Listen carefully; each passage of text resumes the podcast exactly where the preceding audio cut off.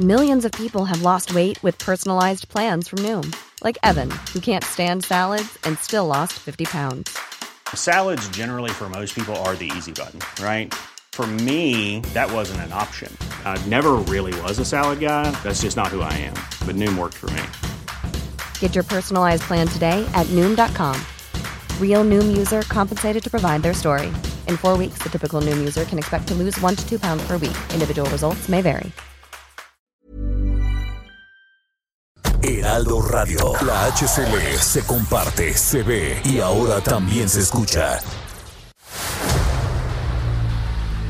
El dedo en la llaga. Había una vez un mundo en el que nadie creía. Un país de historias inexplicables. Una nación con personajes asombrosos. Santo Tomás tenía razón. Hay que ver para creer. El México increíble, las verdades que duelen, la voz de los que callan, el dedo en la llaga. Infórmate, diviértete, enójate y vuelve a empezar. El Heraldo Radio presenta El Dedo en la Llaga con Adriana Delgado. Soy puro mexicano, nacido en este suelo, en esta hermosa tierra que es mi linda nación. Mi México querido, que linda es mi bandera, si alguno la mancilla, le parto el corazón. ¡Viva México! ¡Viva! ¡Viva América! ¡Viva! ¡Oh suelo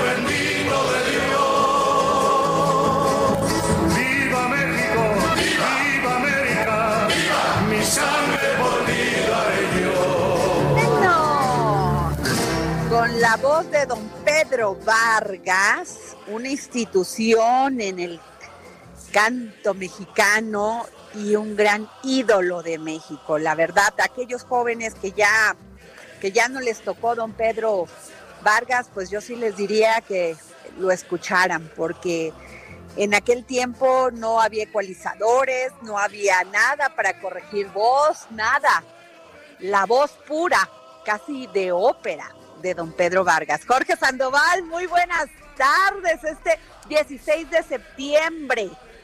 Muy buenas tardes, Adriana Delgado, con el gusto de saludarte, de estar aquí en tu programa en El Dedo en la Llaga, escuchando al samurái de la canción, al tenor de América, al gran don Pedro Vargas.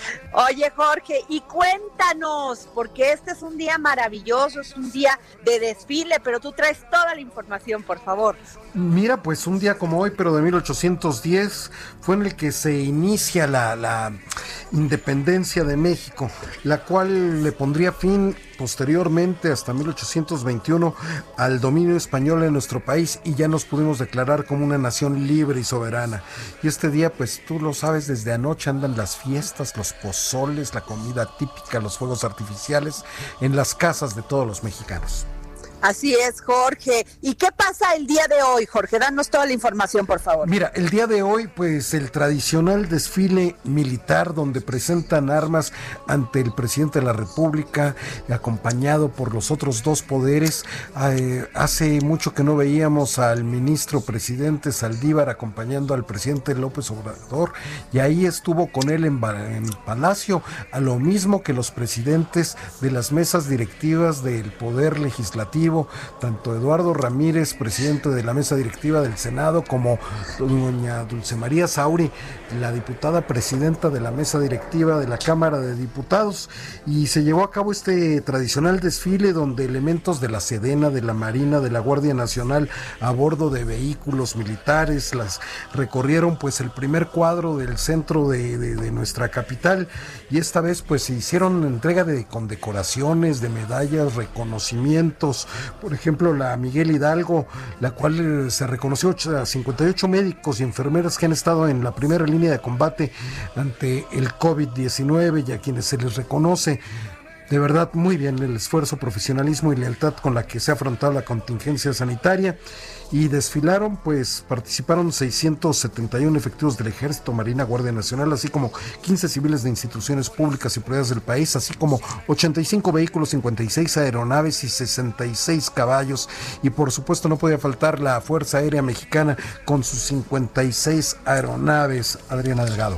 Qué padre, Jorge. Pues siempre es un espectáculo.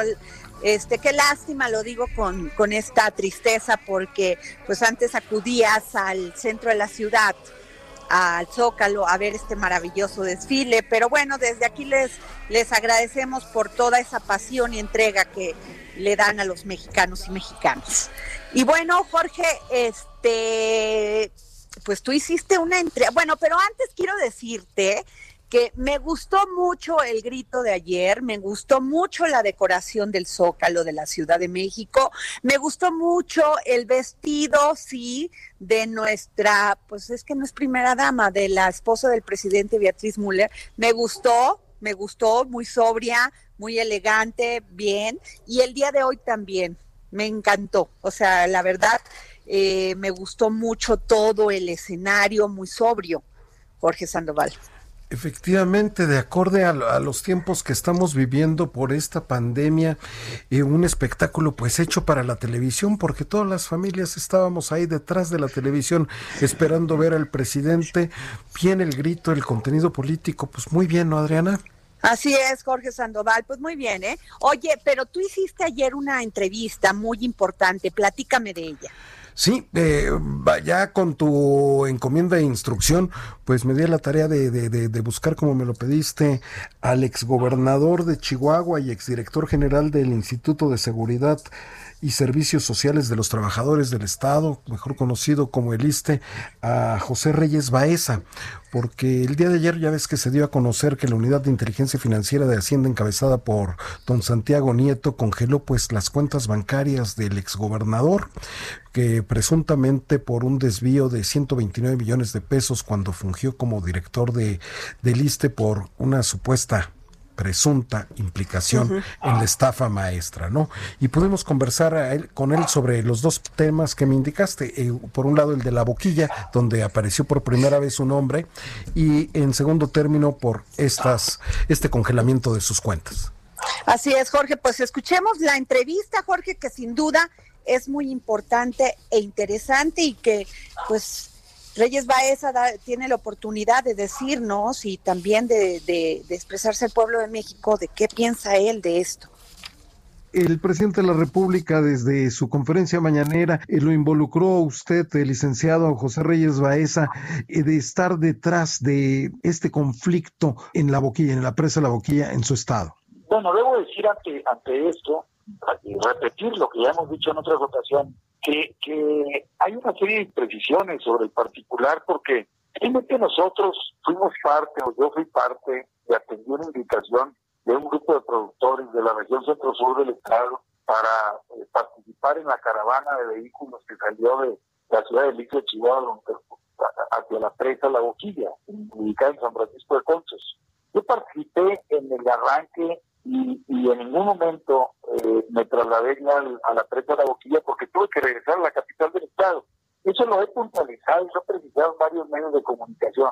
Porque finalmente esto tiene una relación directa con la afirmación de que nosotros fuimos promotores de la violencia que se generó en la presa. No solamente no fuimos promotores, sino hemos sido promotores permanentes del diálogo, de la cordura, del respeto, del apego a la legalidad, al marco jurídico vigente en Chihuahua y en el país. Nos parece que el único camino para resolver los conflictos entre el gobierno y los particulares es la mesa de negociación, es la mesa de diálogo.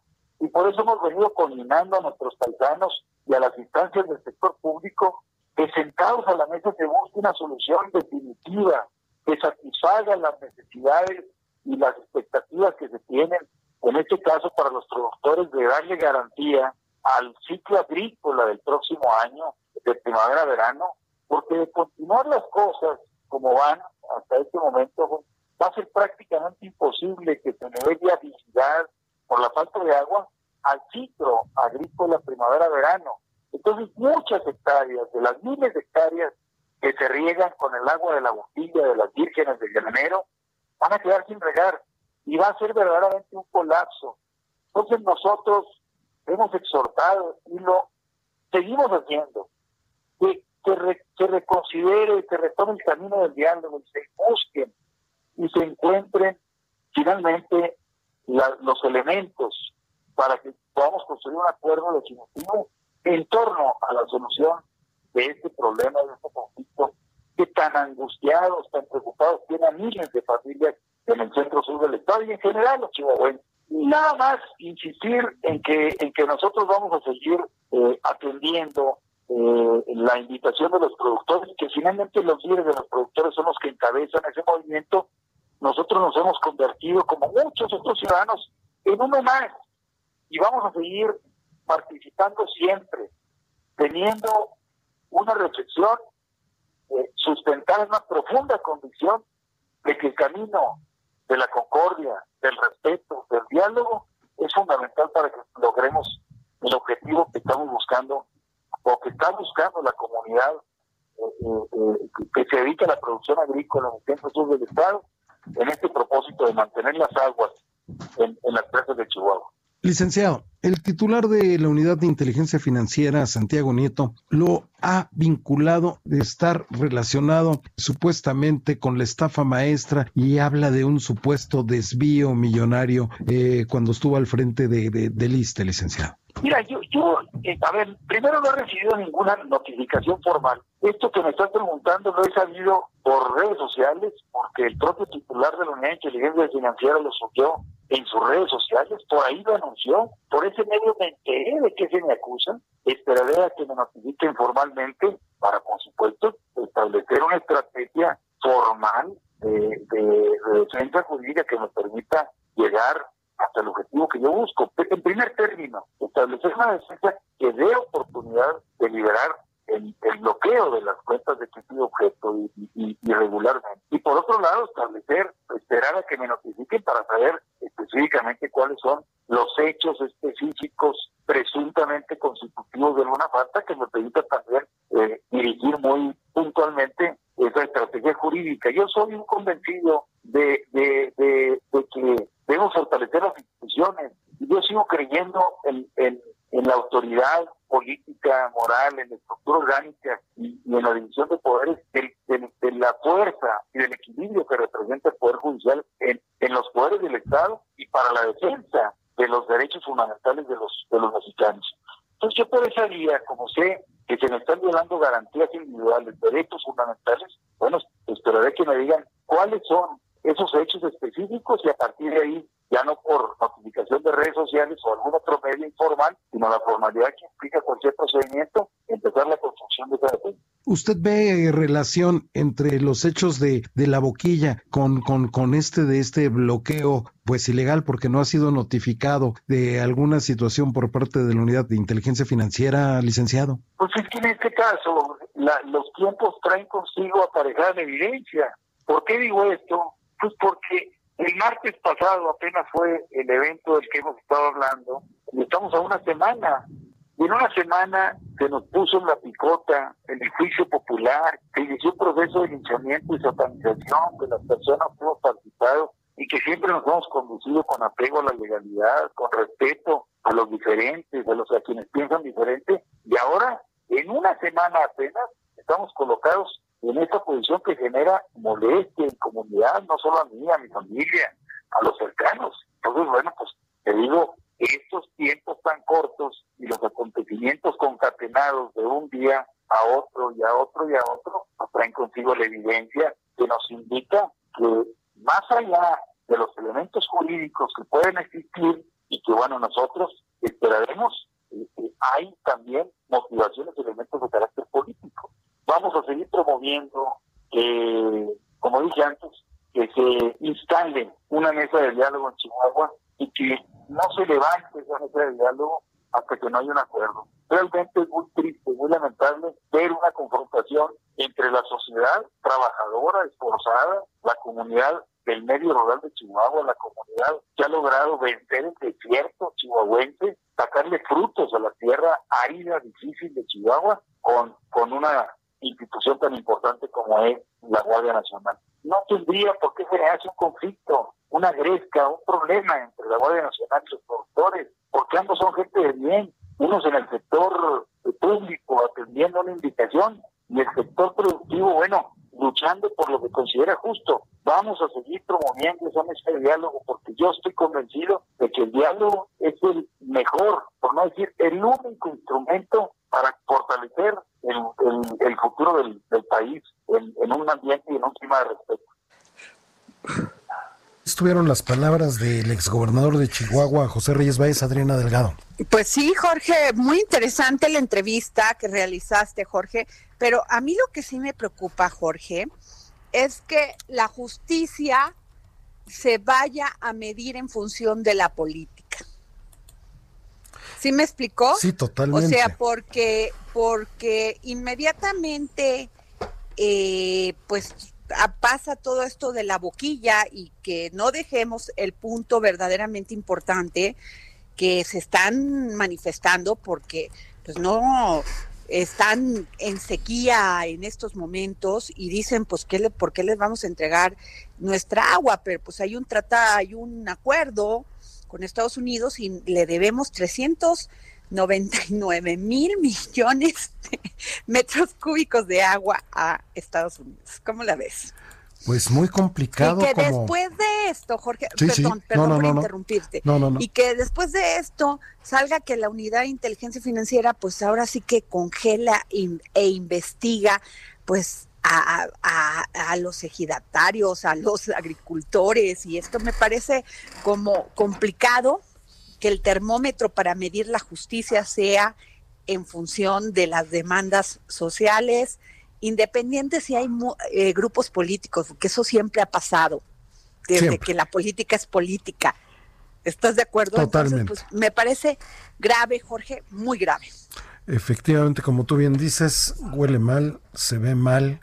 Ojalá que no sea así, porque contaminar la, la, la justicia híjole, trae más problemas consigo. Así es, a la larga trae más problemas. Pero bueno, Jorge, fíjate que hay un tema que verdaderamente es importante y tú sabes que yo soy totalmente apoyadora de las causas de las mujeres, pero nos antecedieron mujeres que dieron la vida por este país, que dieron su pasión, que dieron su emoción por luchar y nos, nos empoderaron en aquel momento, sí, con toda la valentía se, se, se enfrentaron a todos aquellos que pues querían esclavizarnos.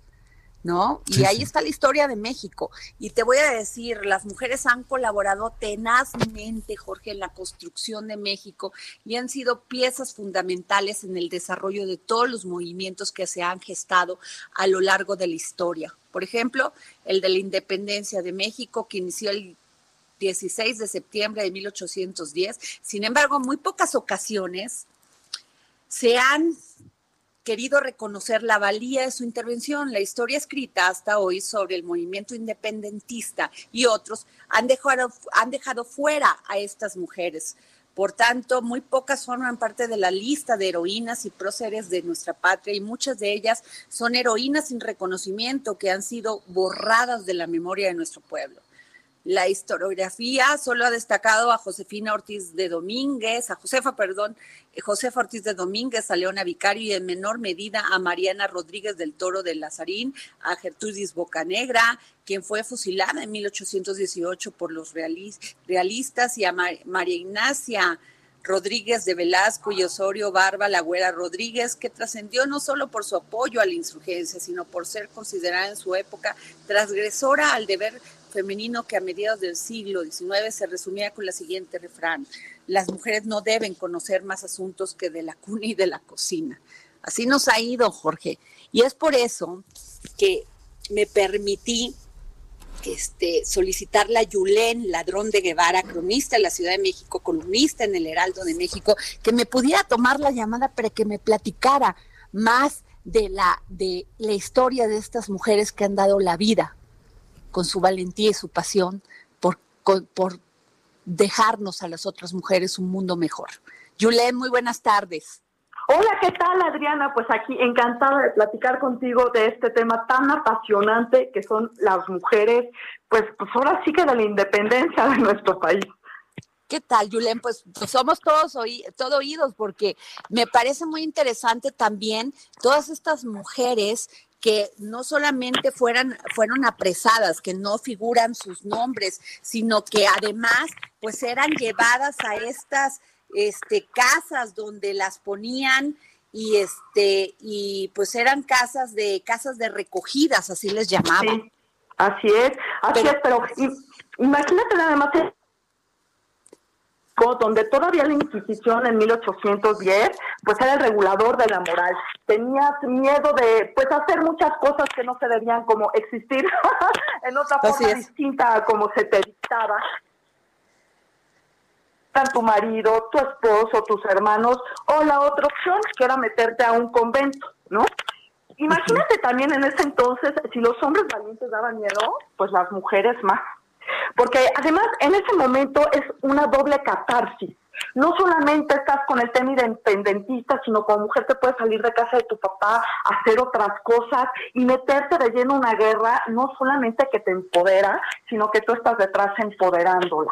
Porque muchos de estos hombres, yo me puedo imaginar, si en lugar de tener estos nombres que nos dieron patria y libertad en ese momento, por supuesto, fueran todas estas mujeres las que llevaran la batuta de lo que se iba a ser el país y cómo se estaba conformando moral e intelectualmente a futuro, ojo, porque estas mujeres también eran impresionantemente inteligentes, eran aguerridas, eran señoras muy simpáticas.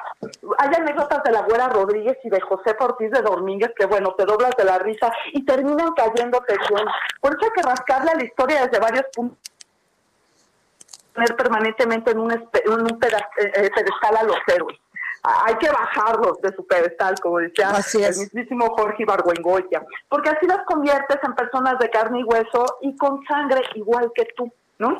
Y entonces, en esta catarsis, las mujeres vivían a la sombra, pues, de un montón de cosas y decidieron liberarse, pero tenemos que recordar que si estas mujeres también tenían este poder, este poder se los daba la energía de saber cosas, del conocimiento, de poder leer y escribir, que esos son estos puntos del pasado que si nos recordamos, pues, seguimos cometiendo ciertos errores en nuestro presente y en el futuro. Claro, pero en aquel entonces nada más el 20% de la ciudadanía y no sé de cuántos del porcentaje de mujeres sabían leer y escribir. Sí, pero además de la comunidad mestiza y española, porque las indígenas no tenían derecho ni siquiera ni siquiera a tener estudios de absolutamente nada. Entonces, estas mujeres eran un baluarte importantísimo, no solamente por estar apoyando a sus hombres, que de alguna manera, como es la versión de los vencedores escrita por manos este, masculina, ¿no? ¿no? estoy diciendo que machistas y la misoginia, que por supuesto sí, pero ahorita estamos hablando en realidad de mujeres poderosas por razones intelectuales. También, entonces por eso leer, instruirse y saber más cosas, pues es lo que te da poder. Y bueno, pues ahí incluso te puedes imaginar en todas estas reuniones, a mí me encanta cocinar, entonces siempre pongo atención en eso. José Ortiz de Domínguez parece que era extraordinaria A ver, dime que no a doña Josefa, primero debió de haberte un carácter fuerte, no malo, no la fortaleza de carácter es cuando tienes temple, no cuando tienes mal genio. Exacto. Una de sus especialidades es una cosa complicadísima que ahorita casi nadie puede comer, que es el pot pourri, que se llamaba entonces la olla podrida. Ajá. De todas las aves, de todas las redes, de todo, con todas las frutas, todas las verduras y tú lo ibas componiendo. Entonces también la independencia se da sentado a la mesa de la mano y de la cuchara de los platillos de José Ortiz de Domínguez, ¿no? Que además también cuando estamos recuperando el poder femenino, que es cocinar y la cocina no, pues cómo, eso es remitir, no, no, espérense, cuando te remiten a la cocina los que creen que solamente para eso sirve, cocina también te da poder, imagínate el poder de controlar las especias, si no fuera de esa manera, porque una de las rutas más importantes por las que vino Cristóbal Colón, pues era ni más ni menos la ruta de las especias, ¿no? Ajá. Y otro de los poderes importantes, pues de la guerra, la güera Rodríguez, de la que soy este, absoluta fan, este, pues era también la belleza. Porque es una versión femenina de heroína que era la libertad no solamente de los opresores, era la libertad de saberse guapa y salir a la calle y cuál es el problema, era la libertad información y cuidándote de todos, pero a ver, tú me gustaste, órale pues. Entonces así estuvo con Simón Bolívar, con Humboldt, y bueno, pues ya el papá... Julen, este... La buena comida son importantes para salir adelante. te quiero pedir un favor. Vamos a ir a un corte en el dedo, en la llaga, y regresamos contigo, porque lo que nos estás platicando es maravilloso. vamos a un corte y si nos permites mantenerte en la línea. Gracias. Mexicano, nacido en este suelo, en esta hermosa tierra, que es mi linda nación. Mi México querido, que linda es mi bandera, si alguno la mancilla, le parto el corazón. ¡Viva México! ¡Viva! ¡Viva América! ¡Viva! ¡Oh suelo bendito de Dios!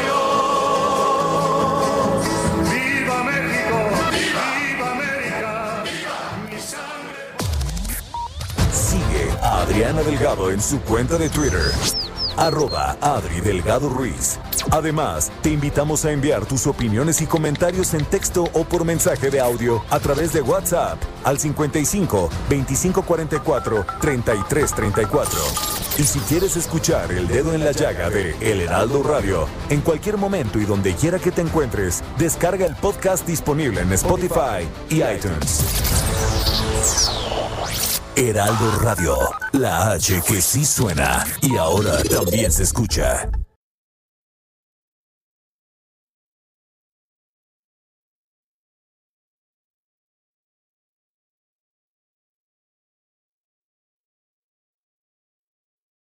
Escucha la H, Heraldo Radio. Puro mexicano, nacido en este suelo, en esta hermosa tierra, que es mi linda nación.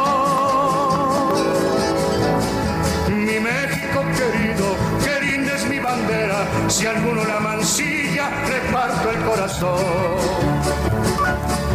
¡Viva México! ¡Viva bueno, pues regresamos aquí al dedo en la llaga y regresamos con Yulen. Yulen. ¿Qué tal, Adriana? Pues aquí al pendiente para seguir platicando. Gracias. Nos estabas platicando de la Güera Rodríguez.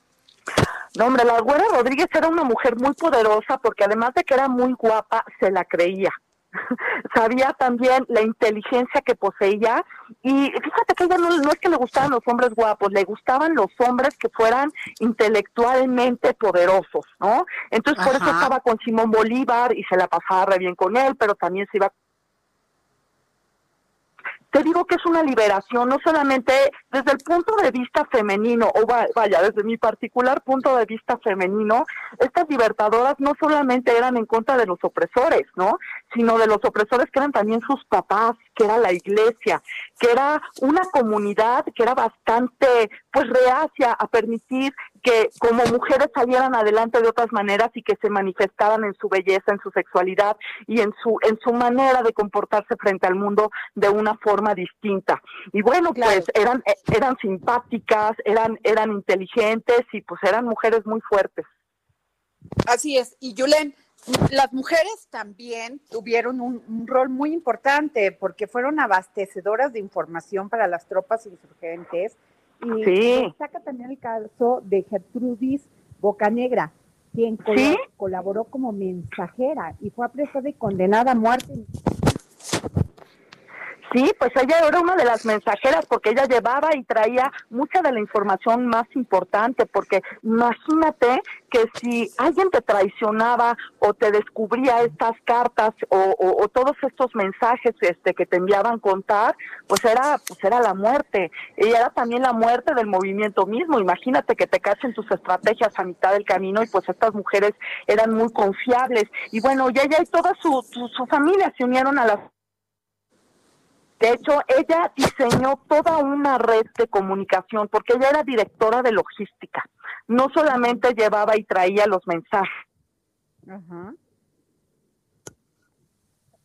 que eran con los insurgentes, pero también platicó con las esposas y con las hermanas y con las novias de todos ellos pues diciéndoles, oye, pues mira, yo te voy a apoyar y detrás de ella había pues también una hueste de, de señoras que estaban pues llevando y trayendo mensajes con ese compromiso y también con la emoción de pertenecer a algo, ¿no?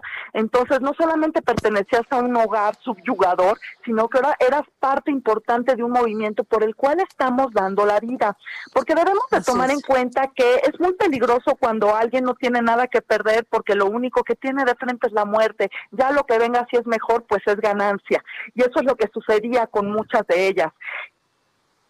Claro. Solamente se la rifaban con las armas, sino que eran las cocineras, las enfermeras, este, las cuidadoras y la función de la mujer siempre enfermeras muchas veces.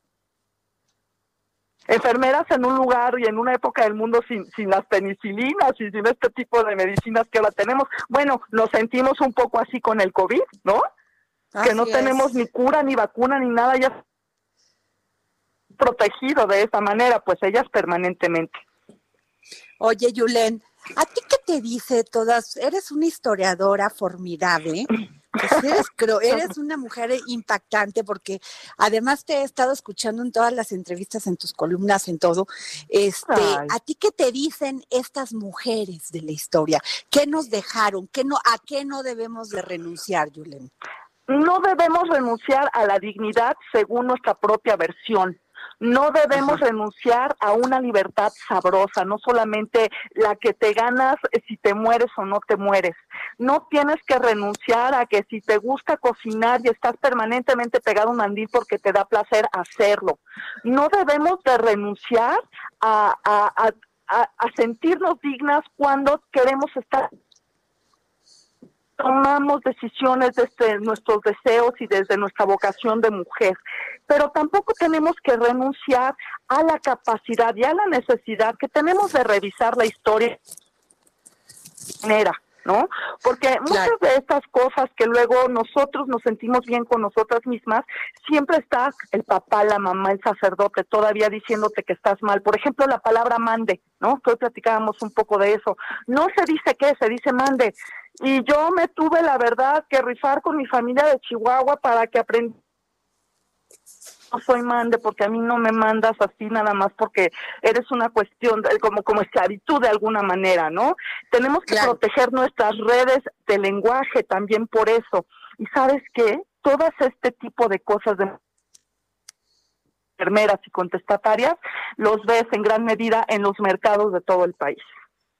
Qué maravilla. Eso te escuchaba hoy en la en la mañana sobre eh, ¿qué podemos hacer para verdaderamente sentirnos nacionalistas? Y tú decías algo muy interesante sobre eso.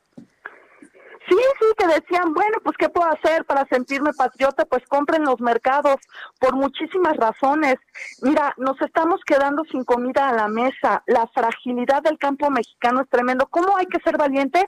Bueno, pues ya que tú eres socialmente responsable comprando gran que pues atrévete a comprar granola que no fuera cultivada por manos infantiles o atrévete a comprar café y a investigar donde no hay sangre de por medio. ¿no? Atrévete a ver también no solamente todas las cuestiones químicas que tienen o no los ingredientes, el azúcar, atrévete a comer. O sabes que también, Julen, visitar los mercados al interior de la República. Fíjate que yo tengo una gran experiencia de, de conocer el mercado de Gilotepec en el Estado de ah. México y no tienes una idea, mujeres que bajan a las 3, 4 de la mañana de las zonas que no te imaginas y llevan hongos, llevan este estos los gusanos de, de maguey, los este, escamoles, o sea, es una es una riqueza no solamente en color, sino en sabor. Y la verdad, hemos dejado eso, ellas son activistas del sistema culinario mexicano, son unas heroínas, porque sí se les puede ir la vida en una bajada del río, se despistan o van caminando, se tropiezan y se van por la barranca por bajar a vender sus hongos. Así es. E, es bellísimo, Yulen. Yo te quiero pedir que nos permita seguir llamándote porque sin duda platicar contigo es un placer. Ay, Adriana, encantada. Mira, tener interlocutores como tú hacen que yo saque todas estas cosas de las vísceras y del corazón, porque la verdad, mira, ¿de qué te sirve saber tanto si no lo vas a poder expresar y resignificar no solamente el sentido de la historia, sino también el sentido de la solidaridad? Así es, Julen. Pues muchas gracias, Julen, ladrón de Guevara. Gracias por estar con nosotros en el dedo en la llaga. Muchas gracias y que tengan lindo día patrio. Jorge, gracias, Jorge. Pues qué maravilla de conversación, ¿no? Totalmente. Yo creo que, que lo que han hecho en esta conversación que tuviste con Julián Ladrón de Guevara, pues este vuelve a eh, no necesita que se redimensione, no se necesita que, que, se reconozca porque están más que reconocidas, pero sí hablar de, de que las mujeres han acompañado a este país en todas sus luchas. Sí es, Jorge, y por eso me parece tan mínimo, tan mínimo, Jorge, que tomemos un lugar, que hagamos una pintadita por exigir que después de tanto dar, tengamos derecho a tener igualdad. Por supuesto. Por supuesto. Jorge, pues bueno, este Jorge, tú tienes una entrevista muy interesante. Con Claudia Juárez vamos a platicar sobre, pues, cómo viene el paquete, cómo llegó el paquete económico sobre los impuestos que vamos a tener en telefonía e internet móvil, Adriana. ¿Cómo es? Sale, muy bien, me parece muy bien. Vamos con Claudia Juárez. Hablemos de tecnología con Claudia Juárez.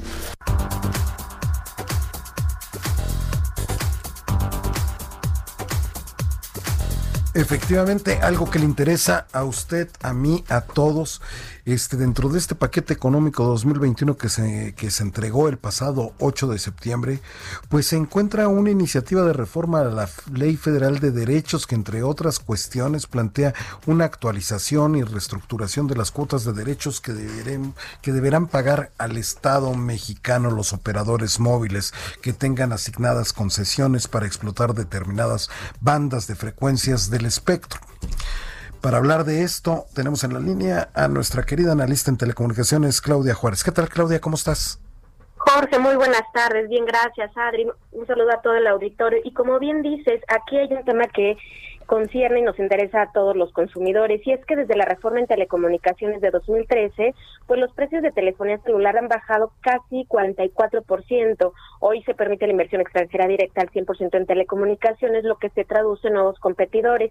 Y recordemos que el presidente Andrés Manuel López Obrador ha hablado insistentemente de la necesidad por masificar los servicios de Internet y telecomunicaciones. Pero, así como tú ya eh, diste una buena introducción acerca de lo que plantea el paquete económico para el próximo año, pues la Secretaría de Hacienda y Crédito Público podría ser un obstáculo para mejorar la conectividad. Y es que, eh, de acuerdo con el Instituto Federal de del Derecho de las Telecomunicaciones, el IDET, pues privilegiar el enfoque recaudatorio en las cuotas por el uso del espectro, pues claramente va a incrementar los precios de la telefonía el, y el Internet móvil a los consumidores y esto pues evidentemente retrasaría el desarrollo de la, eh, de la conectividad en México y pues sobre todo su masificación. Y es que Jorge te cuento que las cuotas de derechos por el uso de espectro del paquete económico para el próximo año provocarían incrementos en los costos para los operadores en sus operaciones y sobre todo... Y a pues, final de cuentas tendríamos que, también para nosotros, ¿no? Para el usuario, para el consumidor. Exactamente, y hablar de espectro radioeléctrico pues suena como muy rimbombante, pero te cuento, Jorge. Sí, o alguna cuestión metafísica o rara, ¿no? Exacto, pero este resulta que es el insumo esencial de las telecomunicaciones inalámbricas, en tanto, tanto para la telefonía móvil, radio, televisión abierta. Entonces, este es el insumo más importante y pues resulta que es aquí a donde pues se les quiere eh, clavar un poco el colmillo a los operadores. Entonces, ya de por sí este año ha sido bastante complicado hay que ejercer inversiones importantes para seguir contribuyendo a, la conectividad, a ampliar los servicios, a ampliar la, y mejorar la calidad. Entonces, pues hablar de cargas tributarias excesivas pues puede afectarlo. Y es que, Jorge, un dato importante y pues alarmante es que se habla de que en México el sobreprecio por el, este, por el espectro, que como te decía es el insumo esencial de las telecomunicaciones, es de hasta 60% respecto a los costos en Europa. Para que te des una idea, de lo importante o lo grave que puede ser eh, pues esta modificación a la ley de derechos que podría afectar a los operadores en consecuencia a los usuarios. Entonces aquí lo que tendría que suceder es que estas cuotas deben ajustarse a la baja para mejorar la cobertura, calidad y precio de los servicios y pues el IDE también nos dice que la propuesta actual va en contra justamente de este desarrollo del sector y de México, que las telecomunicaciones ya son considerados un, un servicio tan elemental como la luz, la, eh, el agua. Ya es un derecho humano, Claudia. Exactamente. Entonces, pues aquí, ojo con, para los legisladores, vienen cuestiones importantes. También recordarás que ya están grabándose los servicios de Internet, por ejemplo, como Netflix, como Airbnb, como Uber. Entonces, pues bueno, aunque eh, era un mal necesario quizás, porque aquí en México todas las empresas pues, deben de contribuir de alguna forma al Estado, pues de alguna manera terminan trasladando eh, los costos a los usuarios y pues terminemos pues padeciéndolo en nuestros bolsillos. Entonces aquí pues habrá que ver también, eh, se vienen algunas licitaciones de espectro justo para, para nuevos servicios. Ya hemos hablado. ¿Cuáles serían estos servicios, Claudia, que para estas nuevas licitaciones? Sí, por ejemplo, eh, se habla, hemos hablado mucho del 5G, que es el Internet de las Cosas, inteligencia artificial. Entonces, en otros países ya empiezan incluso a hablarse ya de pruebas, pero en México, pues bueno, todavía estamos eh, un poquito desfasados y pues obviamente si estos, si estas cargas tributarias afectan las, el despliegue de inversiones y de infraestructura de los operadores, pues vamos a tardar todavía muchísimo más en montarnos a estos servicios de nueva conectividad y pues sobre todo de masificación. Estamos hablando ya de ciudades inteligentes, carros autónomos y pues en México todavía todavía pinta para para un largo tiempo, sobre todo, insisto, el Estado tiene que sentar las bases para que los operadores, la industria, y pues tenga esa confianza y esa capacidad de ejercer las inversiones en beneficio de quién, pues de nosotros los usuarios. Claro, el Estado tiene que ser un facilitador para que esto ocurra, para que tengamos innovación, desarrollo, tecnología. No podemos quedarnos atrás porque eso implica pues mucho dinero y desarrollo de, de, de los propios seres humanos, Claudia Juárez. Exactamente. Y por ejemplo, hablando del 5G, recordemos que es una tecnología tan nueva que lo que se prevé entre los beneficios inmediatos es que haya redes mucho más eficientes, con mucho más capacidad y esto puede trasladarse a una menor latencia, que la latencia, Jorge, es cuando tú tratas, cuando tú en tu teléfono móvil o en tu computadora ingresas una dirección de, eh, electrónica, es el tiempo que tarda en conectarse, en abrirse esa página, esa es la latencia. Entonces, al tener redes mucho más modernas y eficientes, pues esta latencia podremos hablar que hoy en día son 10, 11 segundos. Estaríamos hablando que podrían ser 2, 3, 4 segundos cuando máximo entonces pues el beneficio es mucho y también las hablamos de mayores capacidades de carga y descarga de información, así como insisto el internet de las cosas, ciudades inteligentes, telemedicina, entonces los beneficios son directamente al consumidor y a, las industrias, pero insisto aquí eh, el IDET, la industria, todos están pidiendo pues a los legisladores que tomen en cuenta el desarrollo de la industria y del sector en beneficio de los usuarios a la hora de que aprueben este paquete económico que apenas se entregó el 8 de septiembre a, a los legisladores. Muy bien, Claudia Juárez, muy completo como siempre, creo que nos ha quedado muy claro y hay que exhortar a los legisladores que por favor no suban más impuestos. Exacto, que no que no lastimen al, al bolsillo del consumidor, que es aquí lo que por lo que siempre tratamos de, pues de estar al pendiente en, en, los, en las medidas que se toman para con nosotros. Muy bien, muchísimas gracias Claudia Juárez. Próxima semana. Nos vemos la próxima semana. Muchas gracias. Gracias a ti, Claudia Juárez. Pues ahí tiene usted un tema pues bastante importante para para todos los mexicanos que somos usuarios. Y vámonos a una sección que gusta mucho, el cine. Películas en el dedo en la llaga con Gonzalo Lira.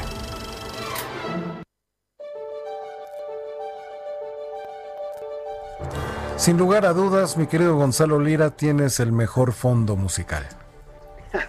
tengo, tengo buena cortina. Cinematográfico, cinematográfico totalmente. Oye, ¿cómo estás, Jorge? Este, saludos a, Adri también.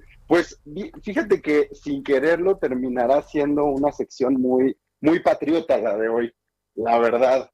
Porque fíjate que ya lo platicábamos hace pocos días, estuvo eh, la directora mexicana Yuleno Laizola, estuvo Michelle Franco, Diego Boneta, eh, Darío Yazbek, eh, presentando películas en el Festival de Venecia y pues bueno, regresaron con premios, regresaron con buenas, buenas noticias. Por ahí el señor Michel Franco se llevó el León de Plata en el Festival de Venecia, eh, que es el gran premio del jurado, ¿no? Digamos que es el segundo premio después del León de Oro, que es el premio más grande, el de mejor película así unánime. Pero pues Michel Franco se lleva, se lleva este premio por la película Nuevo Orden, que hizo bastante, bastante ruido por allá.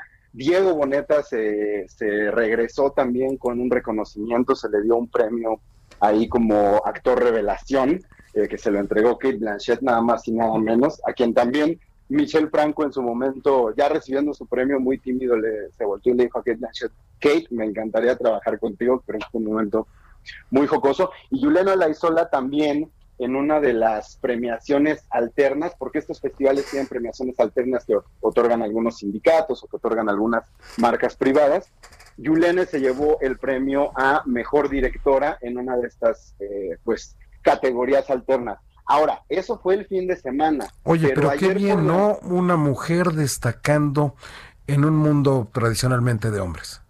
Exacto, y además que, muchos, muchos ojos estaban sobre ese festival, Jorge, porque como lo platicamos en días pasados, pues fue el primero de talla internacional y de primer nivel, de los que llaman clase A, que se realizó de forma presencial, es decir, estuvieron por allá, Michelle estaba por allá recibiendo su galardón, entonces, pues con más razón, eh, pues los ojos eh, y, la atención llegó más fuerte eh, esta vez, ¿no? Y fíjate que de lo que poco se ha hablado, que fue una noticia anoche, un poquito, dos horas antes por ahí del grito de independencia, la Academia de Arte y Ciencias Cinematográficas de Estados Unidos, que es la, academia que sabemos entrega el premio Oscar, ¿no? El premio de la academia, sacó los resultados de sus ganadores de este año. Ellos entregan desde 1972 un, un premio que llaman el Oscar Estudiantil y se lo entregan a las mejores películas, tanto nacionales como internacionales, eh, que consideran pues que merecen este premio. Lo han ganado Spike Lee, Robert Zemeckis, un montón de, directores que hoy son de, talla mundial. Y ayer una película mexicana, un cortometraje mexicano, se llevó uno de estos Óscares estudiantiles. El cortometraje se llama Creciendo y es del director Percival Arguero.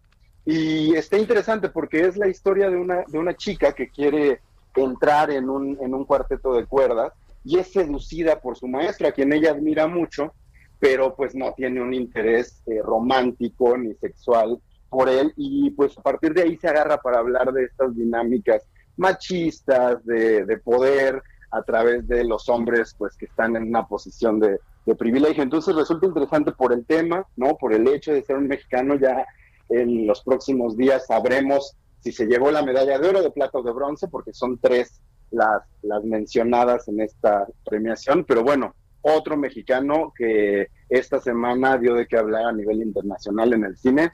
Te decía, acabó Patriota la, la sección. Sí, pero ya, ya, estar ahí en, en, la academia, ya estar compitiendo en este Oscar, aunque lo llamen estudiantil, pues ya es muy importante porque con los nombres que, que, mencionaste de Spike Lee y Robert Zemeckis, por ejemplo, pues este que, que, que vaya el tuyo, enhorabuena. ¿Y, y, y, quién es el, el director o productor de, de este corto?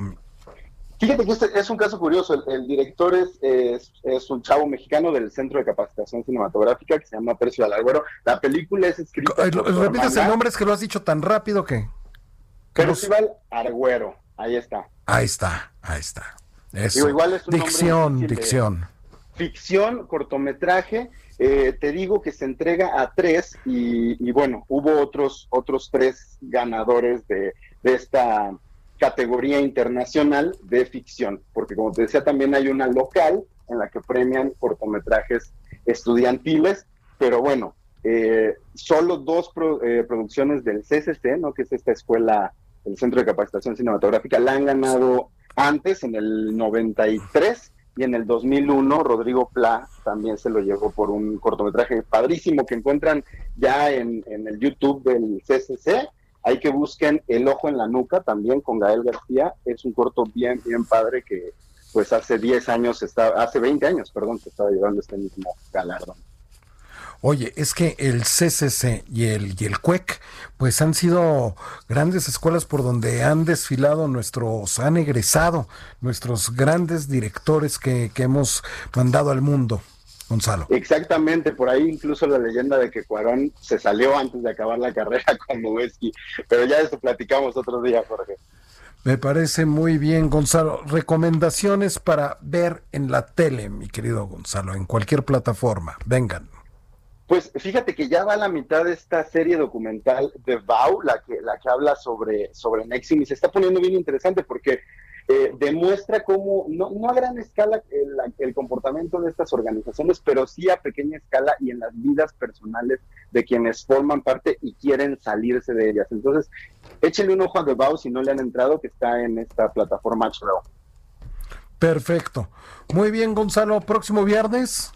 Próximo viernes, pues pasado mañana es, ¿no? ah, así, pasado mañana, qué rápido. Qué es que rápido se siente como viernes hoy. ¿Verdad?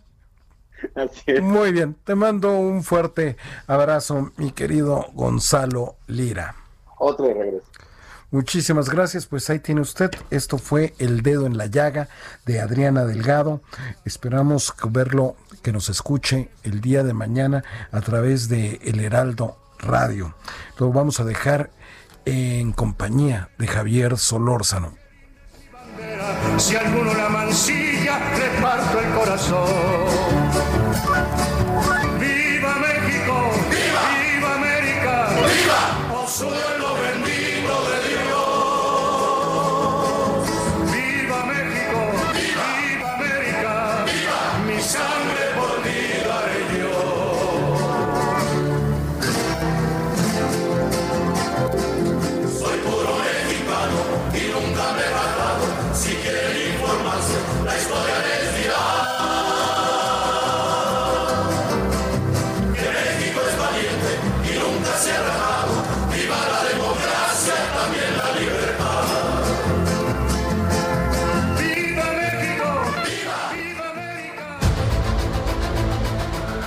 Heraldo Radio presentó El Dedo en la Llaga con Adriana Delgado.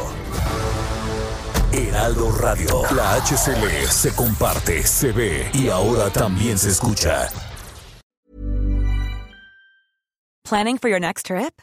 Elevate your travel style with Quince. Quince has all the jet setting essentials you'll want for your next getaway, like European linen, premium luggage options, buttery soft Italian leather bags, and so much more. And is all priced at 50 to 80% less than similar brands.